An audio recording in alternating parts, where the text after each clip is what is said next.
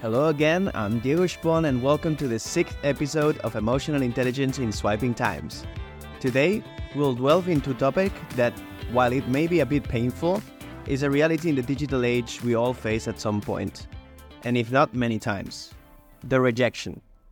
In a world where a simple gesture, a swipe, can decide our interaction with other people, rejection can feel closer and more personal than ever. Join me to discover more on this topic. But before we begin, I'd like to clarify that I'm neither a psychologist nor a certified expert on the topic that we will be addressing. However, over the years, I've spent time researching, reading, and above all, living experiences that have given me a perspective that I consider valuable. What I will be sharing comes from personal learning and reflection. I always recommend seeking professional opinions when dealing with mental or emotional health issues. Now, with that in mind, I hope that you find what I'm about to share helpful. We all have felt rejection at some point in our lives.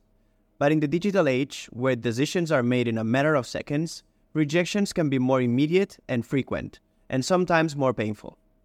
Have you ever stopped to think about how you feel when you don't get a match with the person you like? Or someone stops responding to your messages? It's a feeling we all share, and it's worth understanding so that we don't feel invalidated by it. That's why there is something crucial to remember. Rejection on digital platforms is not always a direct reflection of who we are. It can be a simple matter of taste, incompatibility, or even the mood of the other person at the time. While it can affect our self esteem, it is essential to learn how to manage it and not allow it to define our worth.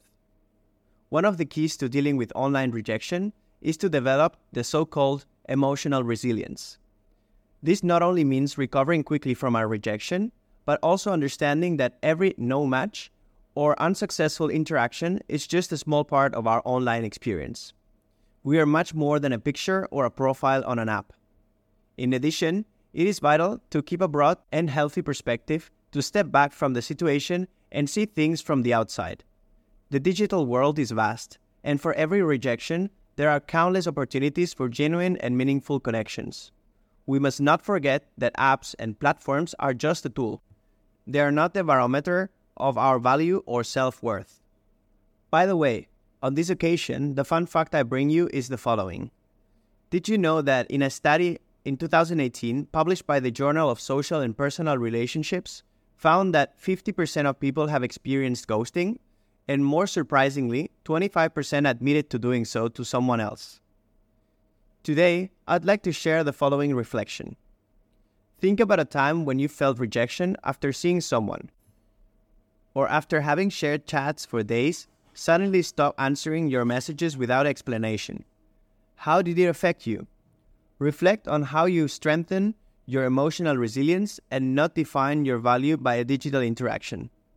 It's important to learn to relativize these moments and realize that the world is full of opportunities. Understand that we all go through this ring of fire and get burned sometimes.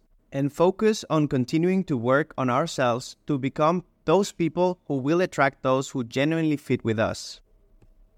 And as we reflect on rejection and our own emotions in the digital world, I wanted to leave you with a sneak peek about the next episode, in which we will explore how mindfulness and digital disconnection can be of great help in our mental and emotional health.